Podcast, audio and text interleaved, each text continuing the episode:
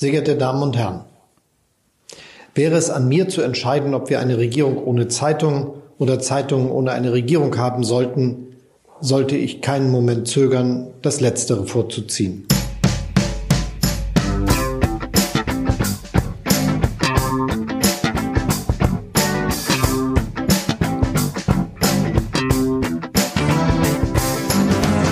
Sehr geehrte Damen und Herren, Sie hören die Medienwoche. Wie jede Woche mit mir, Stefan Winterbauer, und am anderen Ende der Leitung Christian Mayer, Hauptstadtstudio Berlin. Guten Tag. Guten Tag, Berlin. Das war ja. natürlich unser allerliebster Finanzminister und Vizekanzler Olaf Scholz, den wir gehört haben. Der Anfang seiner Laudatio auf den Reporterpreis.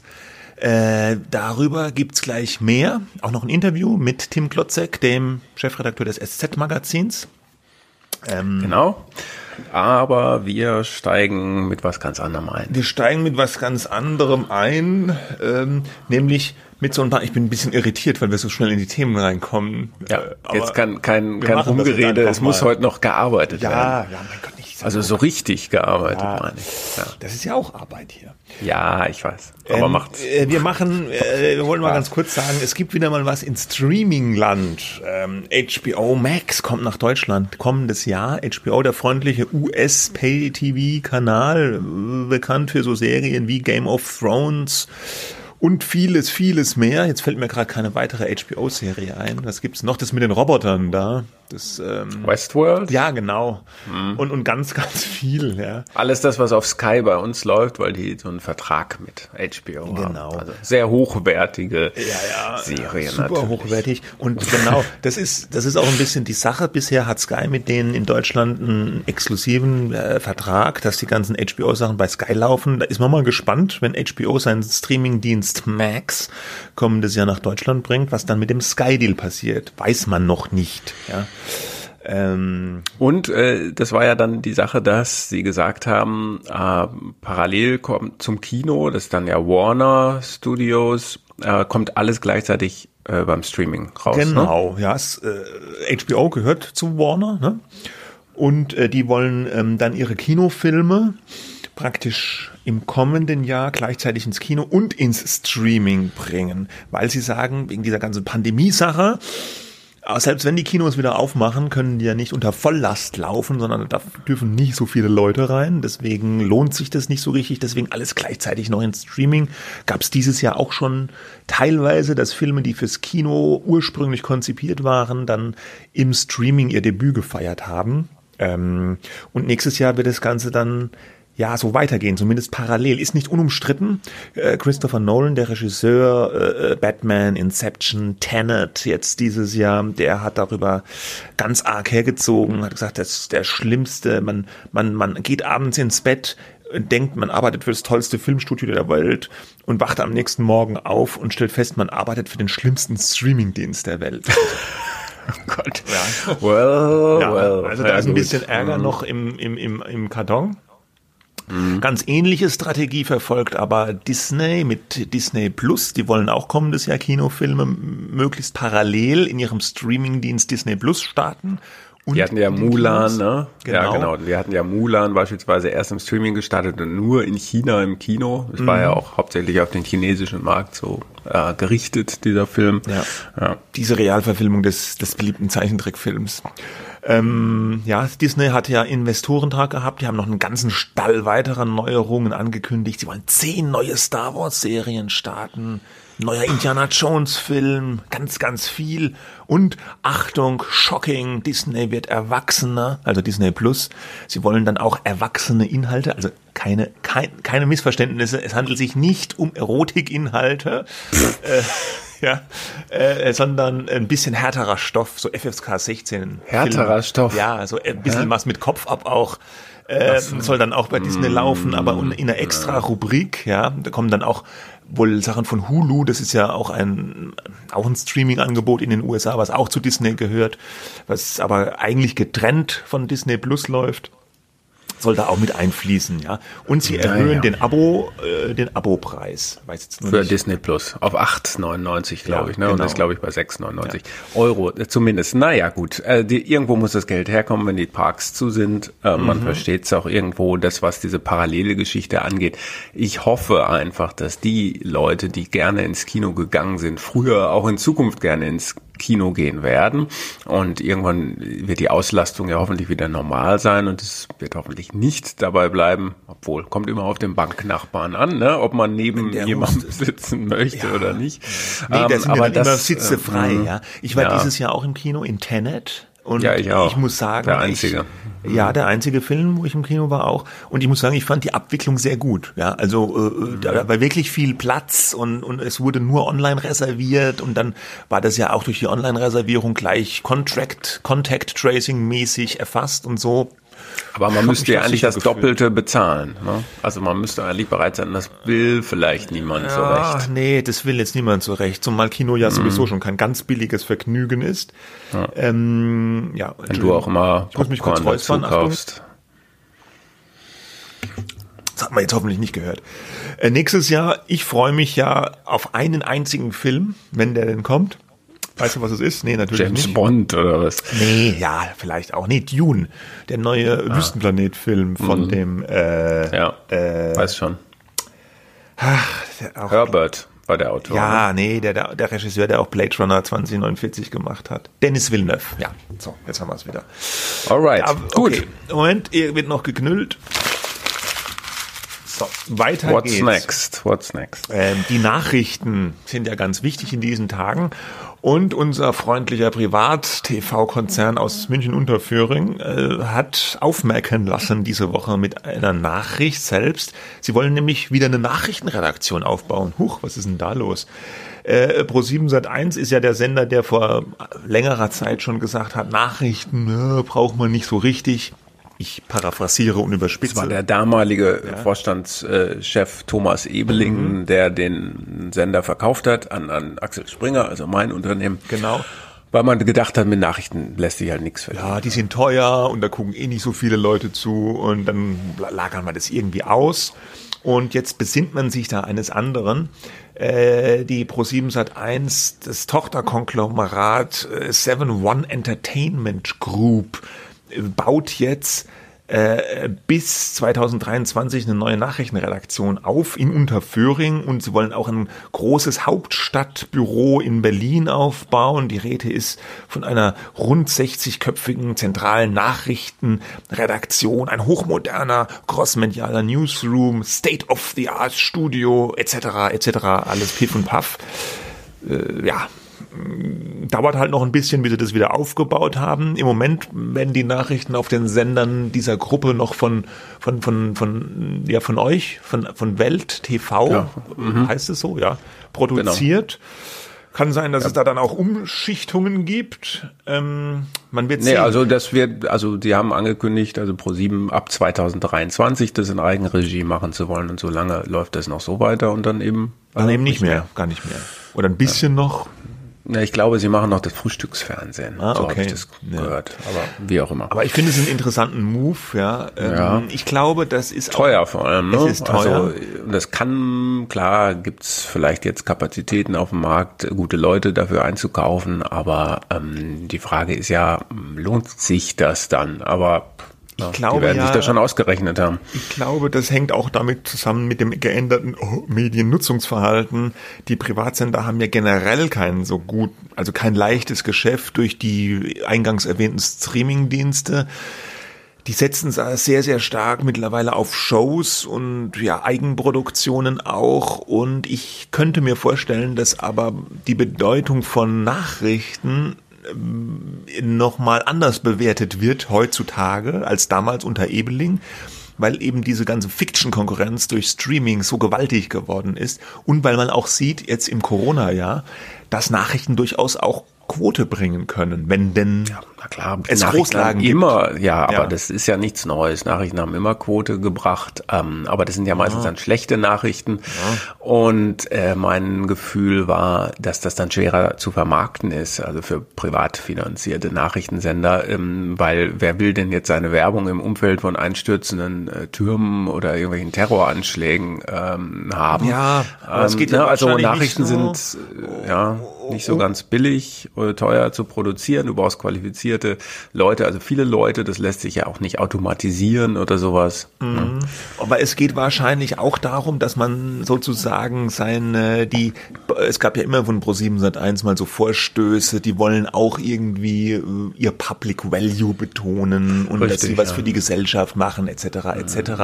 Und man hätte ja auch ganz gern irgendwas vom großen Gebührenkuchen, also Rundfunkbeitragsmäßig, hätte man gern was. Vielleicht sind das auch äh, so Bestrebungen, wo man sagt, da haben wir noch mehr Argumente, dass wir sozusagen Staatsknete kriegen, wenn wir jetzt auch Nachrichten machen. Ja, wobei der Vorstand Konrad Albert, der das so äh, vorgeschlagen hat, also Public Geld für Public Value, egal von wem, nicht nur von ARD und ZDF, also sondern auch von Privatsendern, die was machen, was die Gesellschaft, was gesellschaftsrelevant ist, ja, ähm, bestimmte Formate wie neulich so eine ProSieben Reportage über die rechte Szene, rechtsradikale Szene. Mm, Aber der ist gar nicht mehr da, deswegen bin ich mir nicht so sicher, ob dieser Ansatz eigentlich noch weiter verfolgt wird. Aber das ist so ein Vorschlag, der im Raum steht, den ich neulich auch wieder gehört habe von Justus Haukapp. Das ist ein Professor, der war mal Vorsitzender der Monopolkommission und der hat auch gesagt, warum verteilen wir das Geld vom Rundfunkbeitrag, kommen wir gleich nicht dazu, ne- einen Teil nicht so, dass da sich alle drauf bewerben können, die was davon haben wollen. Okay. Gut, sollen wir gleich den Rundfunkbeitrag nachschieben? Wenn wir jetzt schon dabei sind, machen wir das Ja, doch. Genau, also wir hatten es schon letzte Woche oder eigentlich jede gefühlte Woche. Ähm, was sich angedeutet hat, ist jetzt Wahrheit geworden. Die Beitragserhöhung kommt jetzt erstmal nicht. 1836 sollte es ja sein. Jetzt bleibt es bei 1750 erstmal, weil Sachsen-Anhalt nicht dagegen gestimmt hat, ähm, den Rundfunkbeitrag äh, zu erhöhen, sondern sie stimmen erst überhaupt nicht ab. Ja, weil es natürlich diesen Hassel gab, weil die CDU-Fraktion nicht gemeinsam mit der AfD-Fraktion in dem Landtag äh, da stimmen wollte. Beide Fraktionen sind gegen diese Erhöhung und dann hat der Ministerpräsident Rainer Haseloff, CDU, ja, so ein bisschen, ich bin geneigt zu sagen, Taschenspielertrick bemüht und hat das Ganze, den ganzen Änderung, diesen ganzen Rundfunkstaatsvertrag da einfach zurückgezogen, oder? So war das doch. Ja, genau so Und damit- ist wohl die offizielle, Ja, äh, der und- offizielle Vorgang. Und damit ja. ist es jetzt vom Tisch, es wird nicht abgestimmt, aber weil nicht abgestimmt wird, äh, hat es quasi die, den gleichen Effekt, wie wenn es abgelehnt ist, weil nicht zugestimmt ist, irgendwie. Aber die Koalition bleibt halt zusammen. Aber die ja, Koalition bleibt zähneknirschend. zusammen. Ja, aber äh, mal das ganze politische beiseite gewischt. Auch nicht überraschend, haben wir ja auch schon oft gesagt. Prompt, äh, als die Nachricht kam, kam fast ja, gefühlt minütlich danach die Nachricht, ja. ARD und ZDF klagen dagegen äh, vom Bundesverfassungsgericht. Das soll auch wohl recht schnell gehen, dass äh, diese Entscheidung getroffen wird, wenn es irgendwie geht. Und, das haben wir ja auch schon alles durchgekaspert, nach allem, was man weiß, ist es wahrscheinlich, dass das Bundesverfassungsgericht die Beitragserhöhung ähm, gestatten wird. Ja, oder ja, wie sagt man da? Entscheidung fällen wird, dass die Beitragserhöhung rechtens ist. Ja. Weil sie eben sagen, das fällt unter die Rundfunkfreiheit, es ist beschlossen worden, zwar jetzt nicht vom dem einen Parlament, aber vorher in einem Prozess, Abstimmungsprozess, Kürzungsprozess äh, von Kommission und dann haben die Ministerpräsidenten zugestimmt und dann äh, unterliegt das der Rundfunkfreiheit. Die Sender müssen auskömmlich, wie es immer so schön heißt, finanziert werden. Ja, das könnte kommen, wie schnell weiß man nicht genau. Ähm, und jetzt hacken natürlich alle auf Sachsen-Anhalt rum, also alle meine ich die Intendanten, ne, Tom Bucho vom WDR, sagt, das sind Verantwortungsverweigerer, ja, da in Sachsen-Anhalt. Damit meint er, dass die Politik schon längst eigentlich dann hätte mal sagen wollen, was sie denn eigentlich vorhaben mit dem öffentlich-rechtlichen Rundfunk. Äh, Malu Dreyer hat ein Interview im ZDF gegeben, ein schwarzer Tag für die Medienpolitik, alles ganz dramatisch und was ich ein bisschen nicht nur ein bisschen, sondern was vollkommen übertrieben war, dass sie gleich gesagt hat, die Medienvielfalt ist jetzt in Gefahr. Das Ach, ist natürlich äh, meiner Meinung nach vollkommener Unsinn.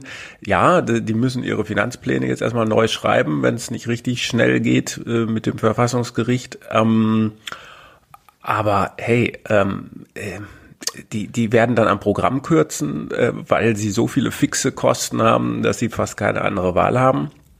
Das ist schlecht. Da werden wahrscheinlich auch wieder Leute, Mitarbeiter drunter leiden, äh, die jetzt nicht ganz oben äh, in der Nahrungskette stehen, ja. Aber untergehen werden die Sender äh, sicherlich nicht. Und ich finde es auch etwas übertrieben, dieser Move da in Sachsen-Anhalt, ja, schwierig. Aber man darf als Bundesland auch mal sagen, äh, wenn wir denken, dass das nicht zulässig ist, diese Beitragserhöhung, weil die, wir auf die Beitragsstabilität setzen und das ist so vereinbart, und die meinen damit so eine absolute Stabilität, nicht so eine Anpassung nach oben für Inflation und so weiter. Ja gut, wobei dann kann man auch äh, das äh, so machen. Ja. Wobei das wie wie diese Stabilität gemeint ist, ist ja glaube ich ein bisschen strittig, oder? Also die, ja, ja, die Gegner der Erhöhung ja. legen das wörtlich aus und die die sagen, die Erhöhung ist okay die sagen, ja, Beitragsstabilität, da muss man irgendwie Inflation, Teuerung äh, etc. auch mit einberechnen. Ne? Ja, richtig. Ähm, was ich ganz interessant fand, äh, mal ganz losgelöst von dem politischen und, und, und dem Prozedere formal jetzt mit dem Verfassungsgericht, diese, diese, diese Nachricht aus Sachsen-Anhalt hat schon jetzt ganz wieder explosionsartig so eine Medienberichterstattung ausgelöst über Sinn und Zweck und Umfang des öffentlich-rechtlichen Rundfunks. Ja, überall wurde jetzt debattiert.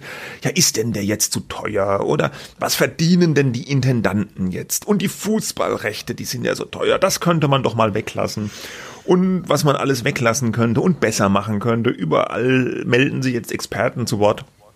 Wir haben das letzte Woche ja auch gehabt, so ein bisschen hemdsärmlich, drei Szenarien, war auch keine ganz neue Idee, äh, wie du mir dann später geschickt hast. Genau diese Szenarien gab es so ähnlich auch schon mal vor, vor was? Da hatte ich mal äh, ja. vor zwei oder drei ja. Jahren ähnlich geschrieben, aber das liegt natürlich auf der Hand. Aber wir, also auch wenn das hemdsärmlich ist, was du, wo du mit du ja recht hast und mal, man kann immer so ein bisschen leicht gesagt werden, aber was wir da gemacht haben, auf einer, auf so eine etwas lässige Art, wie es halt unsere ist, Art ist, Nein, ja, ja, total lässig.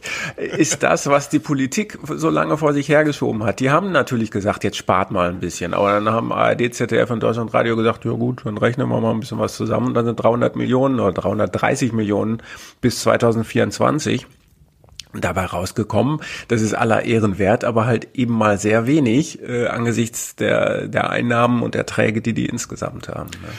Also was mir ein bisschen sauer aufgestoßen ist bei manchen Einlassungen zu dieser Sache, ist jetzt, muss ich sagen, dass mir da da heißt es immer, ja, ja, man kann den öffentlich-rechtlichen Rundfunk, kann man kritisieren und so, die Fußballrechte sind vielleicht nicht okay, aber, und dann kommt, dann wird der öffentlich-rechtliche Rundfunk doch auf ein Schild gehoben, ein bisschen, finde ich manchmal, äh, wo ich das Gefühl habe, wenn ich das so höre, dass äh, manche argumentieren, ja, braucht es denn überhaupt noch die privaten Medien? Weil dann wird gefordert, ja, der Rundfunk, der öffentlich-rechtliche soll das irgendwie für alle zur Verfügung stellen, alle Beiträge überall hin, das kann man äh, dann benutzen, dann sollen noch andere, du hast es auch äh, eben erwähnt, sich bewerben können äh, für so Gelder, ja. Äh, also ich habe manchmal den Eindruck, da wird so geredet oder argumentiert, dass der, der Staat, also nicht der Staat, aber die, die Gemeinschaft, ja, die Leute, das wird alles finanziert und es reicht dann irgendwie auch so dann an Medien. Kann sich dann jeder bewerben mit so einem Format und dann kriegt er vielleicht Geld, so ähnlich wie die, wie die Funkformate, ja, wo es so einen Topf gibt, wo so Jugendformate, die auch auf YouTube publizieren, Medien Geld bekommen aus dem öffentlich-rechtlichen System. Und ja, der ist ja total ausgewogen. Ich finde, da kann man schon Kritik üben, auch an der Ausgewogenheit. Ich bin wirklich auch immer jemand, der sagt, ja, wir brauchen den. Ich finde das auch gut. Ich finde auch die Nachrichten gut mit manchmal Einzelkritikpunkten, die Talkshows, die Politikberichterstattung, alles, alles gut und schön. Aber, jetzt sage ich auch ein Aber, ich finde schon, dass der öffentlich-rechtliche Rundfunk in Summe und die ARD vielleicht noch ein bisschen mehr, obwohl die eigentlich nicht, eine politische Schlagseite hat, eher Richtung links, ja, sage ich jetzt einfach mal, auch wenn diese Links-Rechts-Sache immer schwierig ist. Da ich finde, ich finde schon, dass es früher, ja, früher gab es eher auch mal ja, konservative Köpfe, gerade in der politischen Berichterstattung, die ich heute nicht sehe oder übersehe ich die? Gibt es eine dezidiert konservative Stimme im öffentlich-rechtlichen Rundfunk? Fällt dir da jemand ein? Nee. Nee, ne? Also da fehlen die Leute und ich glaube auch, es gibt viele Zeitungen, die hätten gerne vielleicht mal ein paar konservativere Kommentatoren, so ein Fleischhauer beim Spiegel früher, der ist dann zum Fokus gegangen und so. Ähm, vielleicht, die gibt's vielleicht, aber äh, es gibt ja, zum Beispiel in, in der FAZ gibt's ja schon mh. Jetzt mal Zeitungen, ja, ja. bei euch auch, bei der Welt gibt's auch, äh, aber klar. im Fernsehen halt, also in ARD halt nicht, ne? Also, äh, äh, und ich glaube, wenn die so Leute hätten, wenn die so Köpfe hätten, die auch für so eine konservative Haltung stehen, dass das auch viel für die Akzeptanz bringen würde. Ne? Das würde, glaube ich, vielen mhm. Kritikern Wind aus dem Segel ja. nehmen und sozusagen diesem Auftrag, so ein breites Meinungsspektrum abzubilden, äh, gerechter werden. Ja. Ganz offiziell muss man natürlich sagen, diese ganze Debatte um den Beitrag hat mit dieser inhaltlichen Debatte, man kann das, wenn wir jetzt drüber sprechen, nicht voneinander trennen, weil wir sagen natürlich, wir zahlen ja dafür, also wollen wir auch wissen, was wir dafür kriegen und dann können wir auch inhaltliche Kritik üben, ist unser gutes Recht als Beitragszahler ähm, ähm, und, und so funktioniert das ganz sozusagen formal, ähm, hat jetzt diese, ähm, diese Verweigerung, äh, darf jetzt nichts damit zu tun haben äh, mit den inhaltlichen Aspekten. Nee, das müssen nee, die Sender ja. schon alleine auf ja. die Reihe kriegen, Stichwort Rundfunkfreiheit, dass sie mehr Akzeptanz bekommen, wobei sie dann wahrscheinlich irgendwelche Umfragen aus dem Hut zaubern, wo die Akzeptanz super duper gut ist. Ja, ja. Aber äh, ne, so. Ähm, also erstmal müssen sie so finanziert werden, dass sie arbeiten können. Ähm, und da müsste die Politik sagen, hier aber macht's doch mal mit ein paar Sendern weniger. Das trauen sie sich bislang nicht so richtig, ja.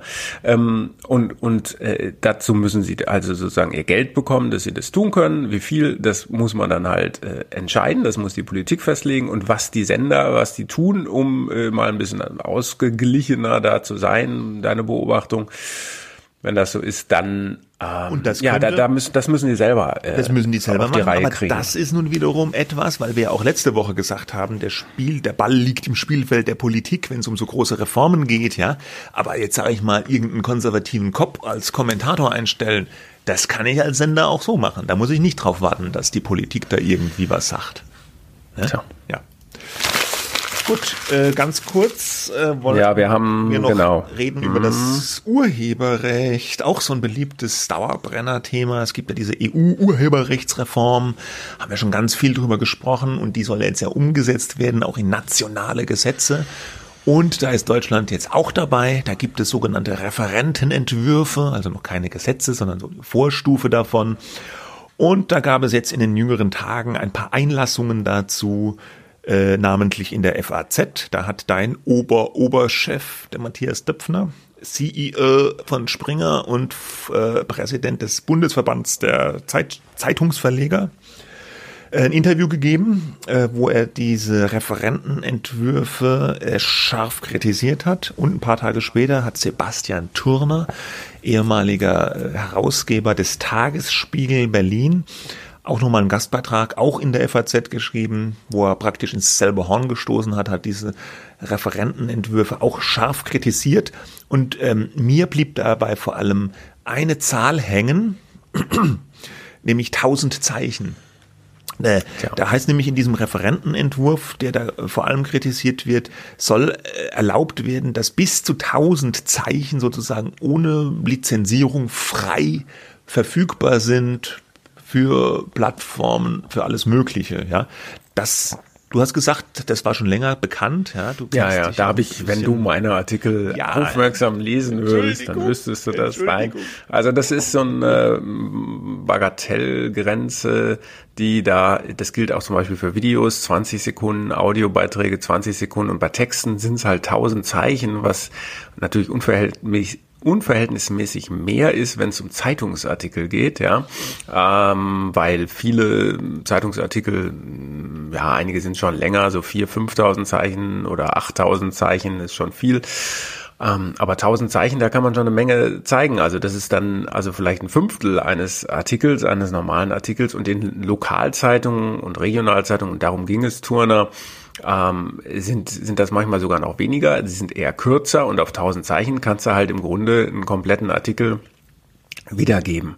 Ähm, und das äh, ist für wohlgemerkt für nicht kommerzielle äh, Nutzer, äh, die könnten das dann äh, posten in sozialen Netzwerken beispielsweise, ohne dafür belangt zu werden, also zur Kasse gebeten zu werden. Und da, sagt Turner, untergräbt man ja das Geschäftsmodell äh, der, der Zeitung und das wäre, Achtung, ein Enthauptungsschlag für die die Presse. Vor, vor allem für die Lokalpresse, weil genau. er da in diesem Artikel auch irgendwie nachverfolgt äh, hat, dass vor allem in der Lokalpresse halt, es gibt ganz viele Artikel, die unter diese 1000 Zeichen Grenze fallen würden. Der Vollständigkeit halber muss man vielleicht noch sagen, Julia Reda, ich glaube Ex-Piraten-Politikerin, ja, äh, hat die nicht auch was zu tun gehabt mit diesem Referenten? Natürlich, die ja. war die, äh, die war ja im äh, EU-Parlament, äh, jetzt nicht mehr, und die war ja die Wortführerin derer, die gesagt haben gegen Upload-Filter und ja, gegen ja. das Verlegerrecht ähm, und und so weiter. Also die ist sozusagen, ja, glaube ich, die der Kopf, ne? die Frau, die da an der Spitze der Bewegung stand, die den äh, Entwurf des der EU-Richtlinie, die eben dieses Gesetz vorgibt, das jetzt nun auch national überall gemacht werden muss in den EU-Staaten, die da äh, das Wort geführt hat. Am Ende ist aber abgestimmt worden und sie hat in einigen Punkten eben das äh, nicht so wurde nicht so abgestimmt, wie sie es jetzt gern gehabt hätte. Wobei jetzt diese, dieser kritisierte Entwurf geht ja noch über diese EU-Richtlinie hinaus. Ne? Das ist ja auch so eine Kritik.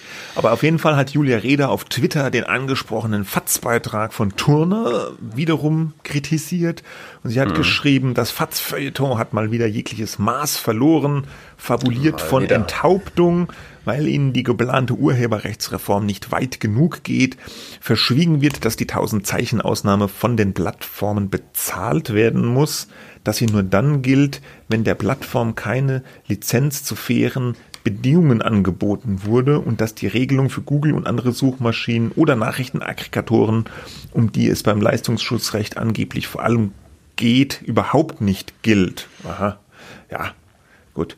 Also so ganz tief bin ich, muss ich gestehen, ja, da nichts drin. Äh, es kommt dann halt drauf an, wie das genutzt wird und dann muss es eine Art Kompensation geben, wie hoch die ist und ob die in irgendeiner Weise Kosten ausgleicht oder Verluste, äh, die man oder Einnahmen, die man dann nicht erzielt alles offen. Ne? Also, aber es soll jetzt erstmal, glaube ich, grundsätzlich diese 1000 Zeichen äh, weggedruckt werden. Im Wirtschaftsministerium sieht man das, glaube ich, auch so, das ist nicht zulässig oder zum Beispiel bei Monika Grütters, der Kulturstaatsministerin.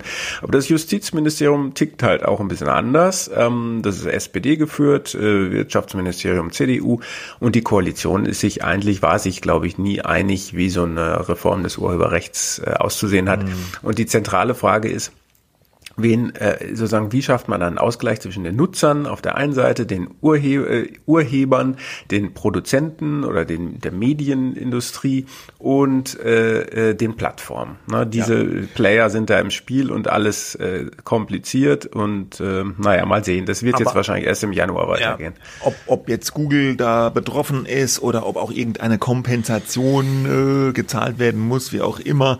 Ich finde 1000 Zeichen einfach zu viel. Egal unter welchen Bedingungen. Ja, ich finde, das ist, das sollte man den, den einzelnen Medienhäusern, also so in Anführungsstrichen lange Texte, finde ich, sollte man den, den, den Urhebern, den Medien überlassen, was sie damit machen, ob sie da eine Lizenz äh, geben oder nicht und zu welchen Bedingungen. Und ich finde, da sollte sich der Staat nun wirklich raushalten. Bei den Snippets bin ich anderer Meinung, ja, das weißt du, äh, weil was da bei Google angezeigt wird, diese kleinen Minitexte, da finde ich, das ist okay. Aber tausend Zeichen, da hört auch bei mir der Spaß auf. Ja, so. Gut. Gut. Kommen wir zu dem Herrn, den wir eingangs gehört haben. Olaf Scholz war beim Reporterpreis. Normalerweise wird er ja immer in so einem Tipi da in Berlin verliehen, ne? in der Nähe vom, vom was, vom Bundestag oder vom Kanzleramt. Mhm. Und ist eine große Sause, äh, kam ein bisschen in Verschiss in den vergangenen Jahren, wenn ich das so salopp sagen darf, äh, wegen der ganzen Relotius-Kiste. Ähm, aber man hat sich da wieder berappelt und auch in Corona-Zeiten das Ganze natürlich remote verliehen. Und einer der Preisträger war auch eben der äh, McCrum, Dan, Dan, Dan McCrum, Dan das ist von Financial, Financial Times. Financial Times, der hat quasi mit Kollegen den Wirecard-Skandal enthüllt, also dass diese Firma äh, von oben bis unten irgendwie ein Windbeutel ist und ähm, dass es da ganz viele Umsätze gab, die es eben nicht gab. Ähm, und die haben da schon ermittelt seit, ach, seit Jahren, seit 2019 oder schon vorher, weil Wirecard sozusagen der Star immer war, aufgestiegen. Ähm, äh, der, der, der Börsenkurs ging nach oben und so weiter und so fort. Aber so ein bisschen win, windig, ja. Und die sind da hartnäckig geblieben. Ähm, aber ähm, überraschenderweise ähm, die BaFin, also die Bankenaufsicht in Deutschland, ging äh, 2019 im Frühjahr sogar gegen äh, die Financial Times vor, ähm, wegen bestimmter Berichterstattung und ähm, hat denen richtig Ärger gemacht und am Ende steht aber die BaFin ein bisschen blöd da, weil äh, jetzt wo rausgekommen ist, dass Wirecard äh, ein Kartenhaus war, dass sich da Leute bereichert haben vermutlich ähm, und die Anleger ganz alt aussehen, weil die Aktie quasi äh, ins Bodenlose gestürzt ist und dieses Unternehmen nichts mehr wert ist, ähm, äh, da steht die BaFin blöd da, weil sie sich vorwerfen lassen muss, dass sie nicht richtig aufgepasst hat. Ähm, und ähm, ja, dann äh, sagt man super, dieser Dan McCrum, cooler Kerl, äh, hartnäckig dran geblieben, der kriegt jetzt einen Preis von uns, vom Reporterforum. Tim Glotzek ist Mitvorstand vom Reporterforum, das diesen Reporterpreis verleiht, ja. Ähm, und äh, wen, wen, dann braucht man immer so einen, jemanden, der da die Laudatio hält, also die Lobrede. Ja. Und dann sind die auf Olaf Scholz gekommen, den wir ja eingangs gehört haben. Also den Chef der BaFin, wenn man so will, als Finanzminister. Und dann habe ich irgendwie gedacht, hm, komisch, warum muss man denn den jetzt als Lobredner äh, auf jemanden äh, da loslassen?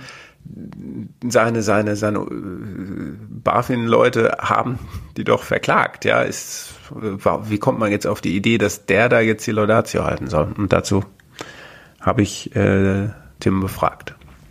Wir haben einen relativ journalistischen Reflex gehabt, äh, nämlich wer ist eigentlich in letzter Instanz der oberste Aufseher, wer ist dafür zuständig? Und da kommt man auf den Bundesfinanzminister Olaf Scholz.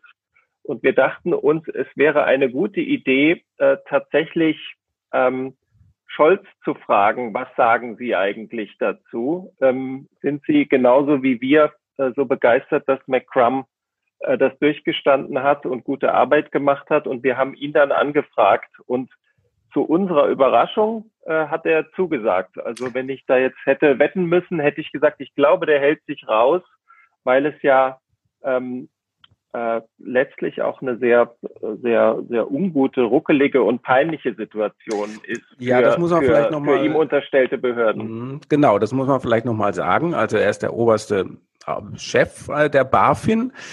Ähm, die hat diesen ganzen Wirecard-Skandal eben nicht äh, so durchblickt, so wie der äh, Kollege. Und jetzt äh, soll der Finanzminister äh, sagen, hast du gut gemacht, besser als wir, richtig?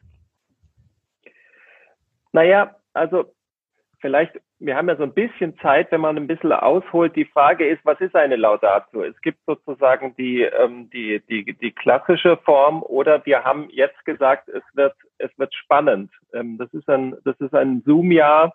Ähm, es ist, äh, jede Preisverleihung ist äh, ein bisschen komplizierter und wir wollten auf diese ganz vorhersehbaren ähm, äh, äh, Sonntagsreden nicht darauf vertrauen im Sinne von vielleicht interessiert es niemanden, sondern wir waren wirklich gespannt, ähm, was sagt er denn? Und wir haben natürlich im Vorfeld mit McCrum gesprochen. Wie findest du das? Und der fand das eine super Idee, dass sozusagen das nicht einfach äh, äh wegignoriert wird, sondern dass der dass der äh, äh, Finanzminister sich dieser Sache stellt. Und er hat ja dann auch ähm, McCrum auf eine sehr interessante Weise äh, gratuliert. Er hat es als gesellschaftsrelevant, als, als Demokratie notwendig. Er hat auch äh, äh, gesagt, dass das für den Finanzstandort Deutschland extrem wichtig ist. Und ähm, ich finde es, ähm, also ich finde es interessant, äh, dass diese Konstellation zustande gekommen ist. Und also ich habe dem viel lieber zugehört als einer als einer klassischen Laudatio, die ich in den meisten Fällen äh, schon immer vergessen habe, bevor das Buffet eröffnet wurde. Naja, also hätte er nicht vielleicht auch, also Scholz ganz offen sagen sollen, dass die BaFin äh, die Financial Times sogar verklagt hat im Frühjahr 2019 und dass das vielleicht ein Fehler gewesen sein könnte? Ja, hätte ich, äh, hätte ich besser gefunden. Aber da ist jetzt wiederum ähm, die Frage, wer ist für den Inhalt der Laudatio verantwortlich? Und das sind nicht wir als äh, ausrichtender Preis. Ähm, ich finde es auch total interessant, was Scholz gesagt hat und was er nicht gesagt hat. Und ich finde auch, dass man aus dem, was er nicht gesagt hat, ähm, weitere Fragen entwickeln kann. Also das ist kein abgeschlossener Vorgang, wo man sagt, jetzt ist ja alles klar. Das ist in diesem Fall äh, äh ja überhaupt nicht. Es ist eher, und da sind wir wieder bei McCrum und bei der ähm, Pressefreiheit, im, auch in der Finanzberichterstattung, da sind wir an einem Punkt, auf dem jetzt aufgebaut werden kann, weil hinter diese ähm, Laudatio äh, beim Reporterpreis, äh, wo Scholz vor der ganzen Branche gesagt hat, äh, dass das richtig ist, dass es gut ist. McCrum arbeitet ja auch mit ähm, Whistleblowern, also dass er sozusagen ein, ein Verdienst damit gemacht hat. Das ist ein total starkes Signal. Ähm, ich würde auch sagen, ähm, in, in die Behörden, in sein Ministerium. Der oberste Chef hat gesagt, ich gratuliere herzlich. Äh, damit ist nicht alles gut, aber es ist, es ist äh, interessant, konstruktiv und ich finde es ähm, auch für McCrum und für alle anderen recherchierenden Kollegen hilfreich. Naja, äh, das hast du äh, sagen sehr positiv gewendet. Ich habe da eigentlich vor allem eine Randschmeiße an Medien gesehen, weil man sich natürlich gut stellen will mit den investigativen Journalisten, mit denen, die täglich über einen berichten. Ich habe auch sehr viel Eigenwerbung äh, gehört äh, von Scholz für sein politisches Programm. Ich finde eigentlich nicht, dass man Politikern äh, so eine Plattform geben sollte, zumal was, wenn er so eine Laudatio annimmt, dann wird er ja wohl kaum sagen, naja, ich sehe das ein bisschen kritisch, dass ihr da mit Whistleblowern arbeitet. Ähm, das ist doch für ihn eine Gelegenheit, sich selber auch ein bisschen reinzuwaschen und zu sagen, ich finde es gut, äh, was meine Kollegen da gemacht haben, ähm, durch die Blume gesagt, finde ich nicht gut. Naja, also äh, so wie du das jetzt äh, blitzschnell analysiert hast, haben das ja äh, viele Leute gesehen. Also manche, manche Sachen, manche Sachen sind ja, ähm, äh, sind ja, was ich eben sagte, ähm, du kommst nicht mehr dahinter äh, zurück, wenn du sagst, ähm, ich bin froh und ich bin Ihnen dankbar, dass Sie so gearbeitet und so recherchiert haben.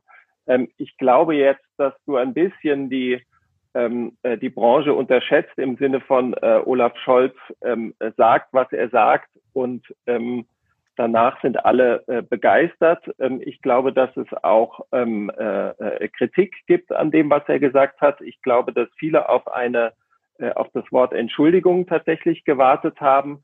Aber ähm, das ist ja, was ich sagte, das macht es ja gerade ähm, so interessant.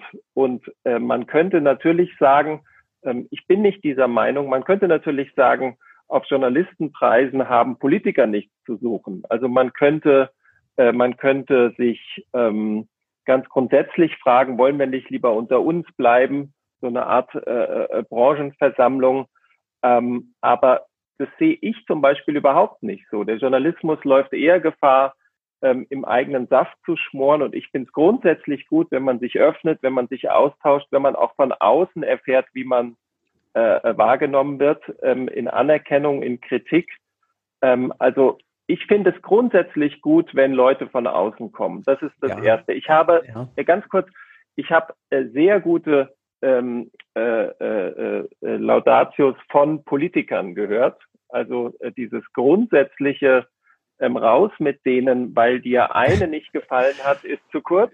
Ja, ähm, legendär Wolfgang Schäuble beim ja, sag mal. legendär Wolfgang Schäuble beim äh, Nannenpreis auf Joachim Fest ähm, ich war äh, wirklich total äh, angetan von Andrea Nahles ähm, äh, beim Wolfpreis in Koblenz. Also es ist nicht so, dass, ähm, dass man sich bekreuzigen sollte, äh, sobald äh, Politiker bei Journalistenpreisen auftauchen. Und es ist ja auch so ein bisschen albern, wenn wir mit denen äh, den ganzen Tag zu tun haben, äh, in Talkshows sitzen, in Interviews, ähm, in, in Hintergrundgesprächen und dann plötzlich uns selber die, die Fähigkeit absprechen, mit diesen Leuten umzugehen. Nein, das geht ja gar nicht darum, äh, das, äh, damit mit denen nicht umzugehen. Da, darum geht es mir nicht. Es geht mir darum, dass man sagt, lieber äh, Politiker XY, ähm, wir haben hier so eine Preisverleihung und das wäre doch super, wenn du mal vorbeikommst und eine Laudatio hältst auf den Journalisten XY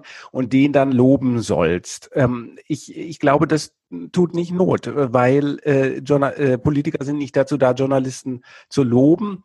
Die Journalisten sind dazu da, Politiker zu bewerten, zu, zu befragen, äh, zu recherchieren, was die so machen. Aber Sie können auch gerne auf Preisverleihungen kommen, wenn Sie Lust haben. Aber ich finde, die müssen nicht auch noch äh, Lob äh, großzügig verteilen. Naja, müssen sie nicht. Also äh, ich glaube, der Journalismus kommt auch zurecht, ähm, wenn er äh, äh, nicht äh, belobigt wird von Politikern. Aber es ist umgekehrt auch äh, oft sehr interessant und ich fürchte, ab jetzt drehen wir uns im Kreis, ähm, wenn man sagt, ähm, was sagt denn der oberste Aufseher zu dieser ganzen Sache? Und ich fand ähm, ich fand es gut, dass äh, äh, Scholz sich bedankt hat bei McCrum. McCrum fand es auch gut äh, und auch diese diese äh, diese gesellschaftliche Relevanz, äh, die der äh, Finanzminister dieser Art zu recherchieren äh, zuspricht, ist für alles, was in Zukunft kommt, ähm, wichtig und interessant. Ähm, die Welt geht nicht unter, wenn Scholz diese Rede nicht hält, aber sie geht ganz bestimmt auch nicht unter, nachdem er sie gehalten hat. Um Gottes Willen, so hoch würde ich das niemals hängen. Das war mir einfach, äh, das war mir einfach spontan aufgefallen. Ich hatte es auf Facebook gesehen. Ich glaube, da warst du markiert und da hatte ich dann geschrieben, na, ob das der richtige ist, dass die Welt untergeht, äh, weil Politiker der Rede halten oder eben nicht halten, um Gottes Willen. Ja, da haben wir andere Probleme. Und es ist vielleicht auch nur ein kleines Thema. Auf der anderen Seite beobachte ich das auch manchmal, dass bei so diesen sogenannten Sommerfesten von Medien auch immer gerne Journal äh, Politiker eingeladen werden. Und es ist ganz wichtig, dass Angela Merkel kommt. Und wenn sie nicht kommt, muss man mindestens äh, noch äh, jemand anderen haben, der aus der zweithöchsten Reihe. Ähm, äh, da, da registriere ich, dass es den Medien doch oder vielen großen Medien zumindest wichtig ist, dass sie Besuch bekommen von Politikern, dass sie von denen gewertschätzt werden. Und in der Tat, man hat ja tagtäglich mit ihnen zu tun, muss sie auch kritisch bewerten. Und am Ende des Tages trifft man sich dann, vor Corona war es noch äh, so, zum Kölsch oder zu einem äh, äh, Berliner Pilz oder zu was auch immer. Also das ist so eine Symbiose, die man natürlich nicht verhindern soll, äh, um Gottes Willen. Aber das kommt mir manchmal ein bisschen komisch vor, dass man sich dann doch gerne mit Politikern irgendwie schmückt auf den eigenen Veranstaltungen. Ja, das möchte ich gar nicht in Abrede stellen, wobei die äh, SZ-Magazin-Feste ähm, so ein bisschen einen anderen, äh, anderen Touch haben. Ihr seid Aber, mehr Punk. Ähm, wir sind total Punk.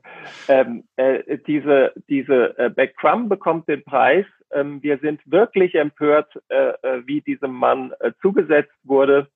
Und ähm, es war eher ein, ähm, wir sind gespannt, ob er sich traut zu kommen, als ein ähm, es wäre uns eine Ehre und ähm, wir holen sie vor der Tür ab. Also weißt du, diese, diese ganze, äh, die ganze und was, äh, wenn man es ein bisschen selbstkritisch betrachtet, weil äh, dir ist es äh, äh, negativ aufgefallen, also es gab sehr viel Lob dafür, es gab auch eine extrem große äh, Presseresonanz. Viele fanden das äh, sehr interessant, aber es gab auch Kritik und was wir vielleicht ein bisschen unterschätzt haben, war natürlich diese spezielle Situation im Zoom-Jahr 2020, dass für äh, sowas wie Stimmung im Saal, äh, Nachfragen, ähm, äh, eine, eine Interviewsequenz äh, ähm, äh, ähm, äh, sozusagen die Möglichkeit fehlte. Weißt du, es war sozusagen mhm. etwas sehr Aseptisches.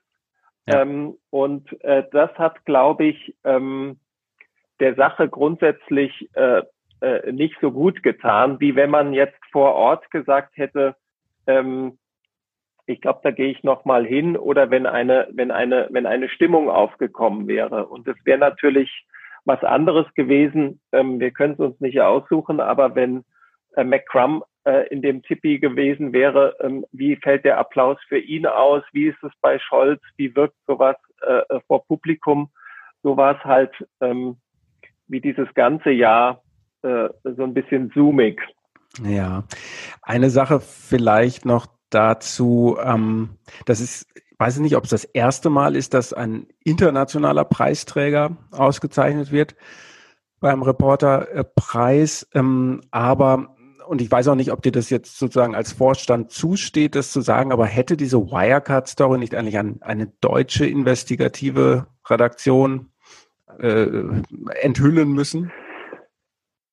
Ähm, also ähm, ich bin jetzt nicht äh, so bewandert im Wirtschaftsjournalismus, ähm, dass ich äh, alle Redaktionen vergleichen kann. Ich bin mir aber sehr sicher, dass die äh, FT und McCrum und sein Team äh, am frühesten, am härtesten ähm, gegen die größten Widerstände gearbeitet haben. Und äh, wir haben uns im Vorfeld äh, des Reporterpreises natürlich umgehört, wer hat diesen Preis verdient? Und die, ähm, die Vorschläge ähm, gibt es, denn McCrum kam tatsächlich aus der, äh, aus der deutschen Investigativszene. Und da gibt es einen, wie ich finde, auch sehr fairen Umgang miteinander. Und dass, ähm, dass ihm und seinen Leuten da eine Vorreiterrolle gebührt, ähm, dass sie den größten ähm, äh, äh, Druck aushalten mussten, ähm, das steht, glaube ich, außer Frage. Also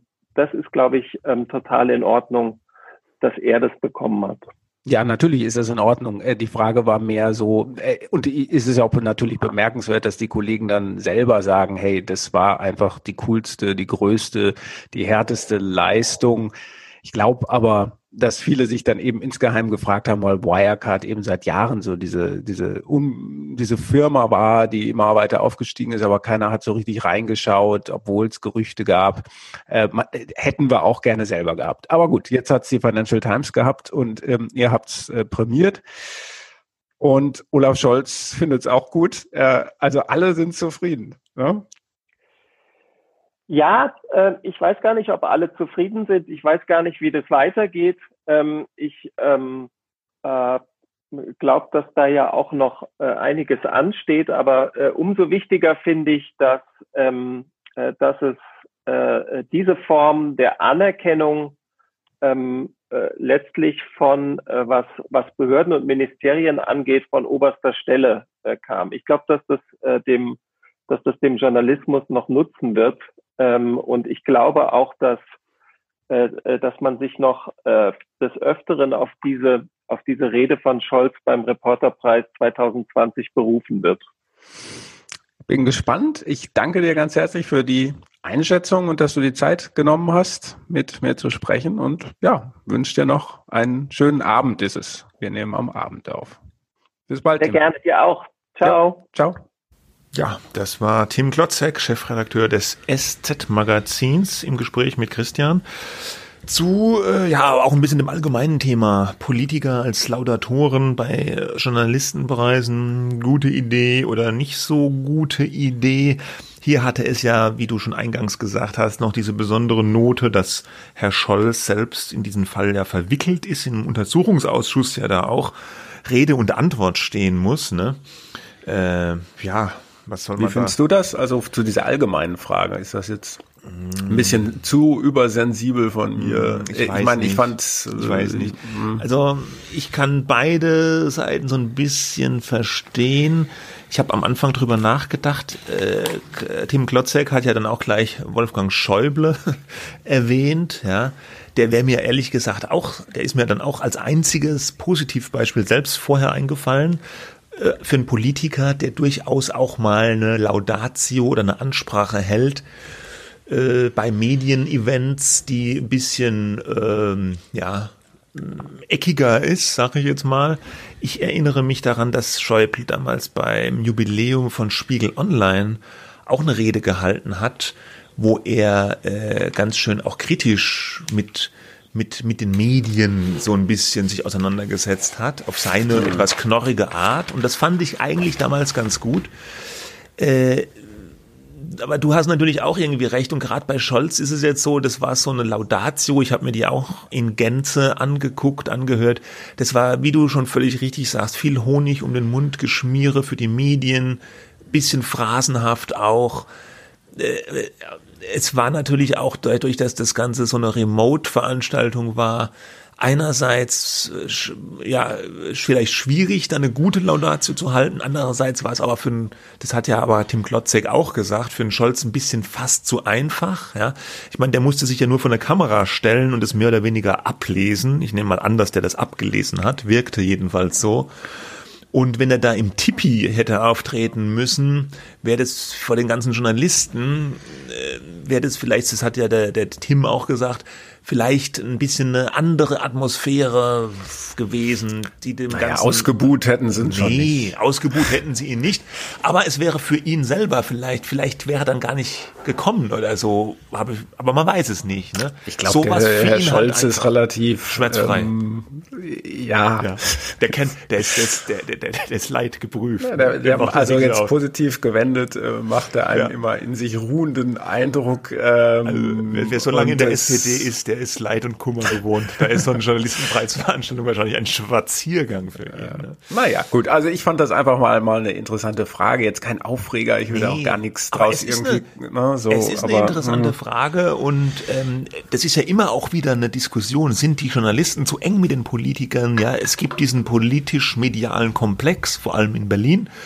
Und da ist es durchaus erlaubt, dass man da auch mal ein bisschen hinguckt. Ja, ist es jetzt äh, zu eng, ja, oder? Da haben sich auch viele andere, äh, habe ich auf Twitter gesehen und so, drüber unterhalten. Zumindest die ja. Frage gestellt, was soll's? Äh, man kann dann sagen, ist doch, dann laden wir doch den ein, der, der was dafür kann. Äh, kann man machen, muss man nicht. Aber ich glaube einfach, der Austausch ist das Interessante und jetzt mm.